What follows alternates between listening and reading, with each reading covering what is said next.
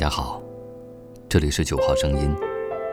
今天与您分享人生和爱情的很多道理，星爷已经在喜剧之王里讲尽了。作者李砍柴。喜剧之王开始的时候，小人物天仇在波涛汹涌的海边大声喊：“努力奋斗。”然而电影的最后。他依旧是一个小人物，只不过他多了一份小人物的爱情。从成功学的角度来看，天仇依旧活得不够成功，依旧有很多人也会为他觉得遗憾。但是对于在真实生活中最终演上男一号的周星驰而言，跟这样的结局相比，小人物的现实安稳，何尝不是一种圆满？是一种幸福呢？或许这正是周星驰想要回到的理想生活状态。这样他也不至于在美人鱼里高声唱着无敌寂寞，不用再一遍遍试图在美人鱼里找过去纯真的美好了。在不断努力的过程中修行和悟道，最终的心态，就是已经不需要再去用成功向别人证明什么。很多人为了成功，愿意牺牲很多东西，比如爱情。就连天仇在从天而降的机会面前，也会说：“我没有女朋友。”因为这个机会他实在等得太久了，他付出的太多了，他已经为了一个梦想，牺牲了那么多，隐忍了那么多，似乎不怕多牺牲一个柳飘飘。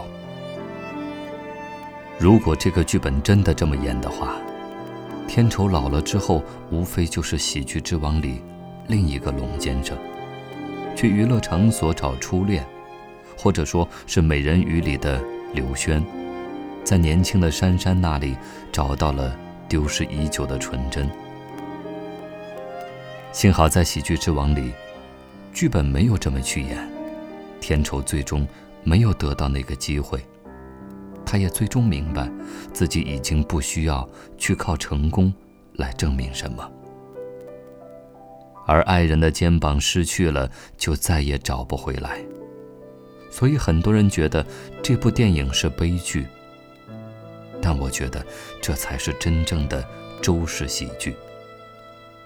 这样的喜剧，除了笑中带泪，也还是泪中含笑的。如果为了扭曲的成功，他已经把最珍贵的东西丢了，只有等到成功之后才能意识得到。而这样的电影，把美好的东西回给人看，这才是真正的悲剧。一个男人最可悲的，莫过于在最无能为力的年纪，遇到了最想照顾一生的人。很多人在还不够成功的时候。不敢去爱，觉得只有成功之后，才能有足够的自信去爱一个人，有足够的物质保障去照顾一个人，所以他会眼睁睁看着自己爱的人离开，而不敢冲过去说：“我养你啊。”但事实上，等到他终于成功的时候，却已经很难像年少的时候具备爱的能力。这是这部电影最能让人在眼泪中微笑的地方。天仇也虚弱，也纠结，但他没有懦弱。如果没有他的这份勇气，他跟柳飘飘只能是相忘于江湖。而这样的遗憾，是成功之后怎么补也补不回来的。对于这部电影，很多人都是在带着很强的角色设定来看以及评论。主要的表现特征是不平、孤愤以及自我怜悯。我已经那么努力了，我真的很不容易，为什么我还是得不到认可？为什么我还是不成功？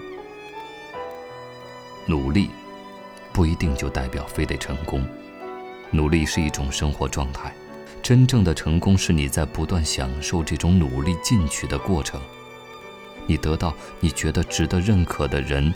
认可和尊重，而不把功成名就当作唯一结果。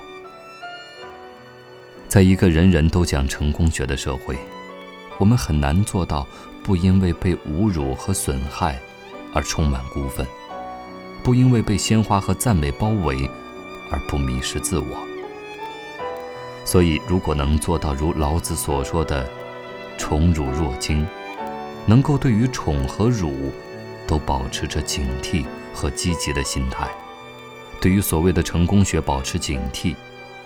才能保证一份健康独立的人格，而这样的一种人格独立，《美人鱼》里的刘轩做不到，《大话西游》里的至尊宝做不到，只有《喜剧之王》里的天仇做到了。从某种意义上来说，天仇这个小人物的不成功，何尝不是一种成功呢？这正是《喜剧之王》这部电影。最有价值的地方。